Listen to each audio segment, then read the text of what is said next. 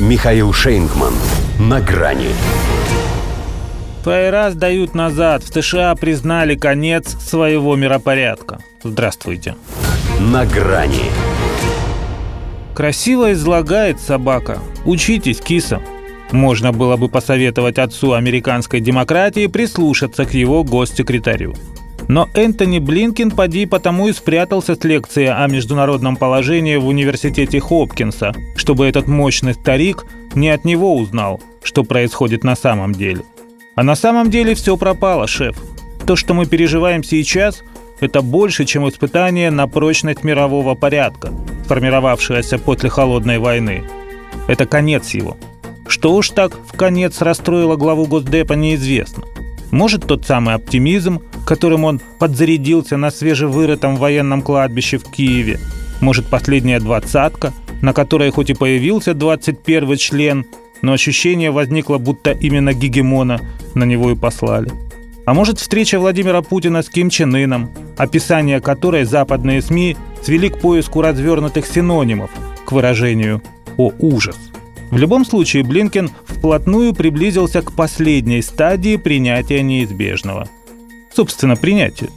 Пока неофициального, так что это у них все-таки еще депрессия, но уже без отрицания и даже без гнева. Как говорит хорошо Жиль, десятилетия относительной геополитической стабильности с радужными ожиданиями крепнущих мира и безопасности, либерализации и торжества прав человека. Но пришла в себя Россия, став самой острой и актуальной угрозой, и превратился в значительный долгосрочный вызов Китаю. В общем, работать в таких условиях решительно невозможно.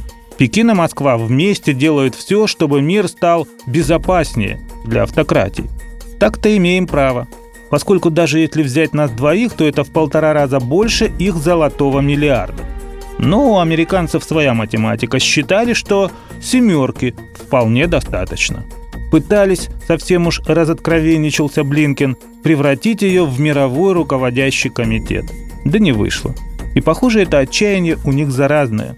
Вот уже и Джон Кирби с гримасой Пьеро признает, что нет пока у США возможности завершить конфликт на Украине на своих условиях. Очевидно, что этого не случится прямо сейчас.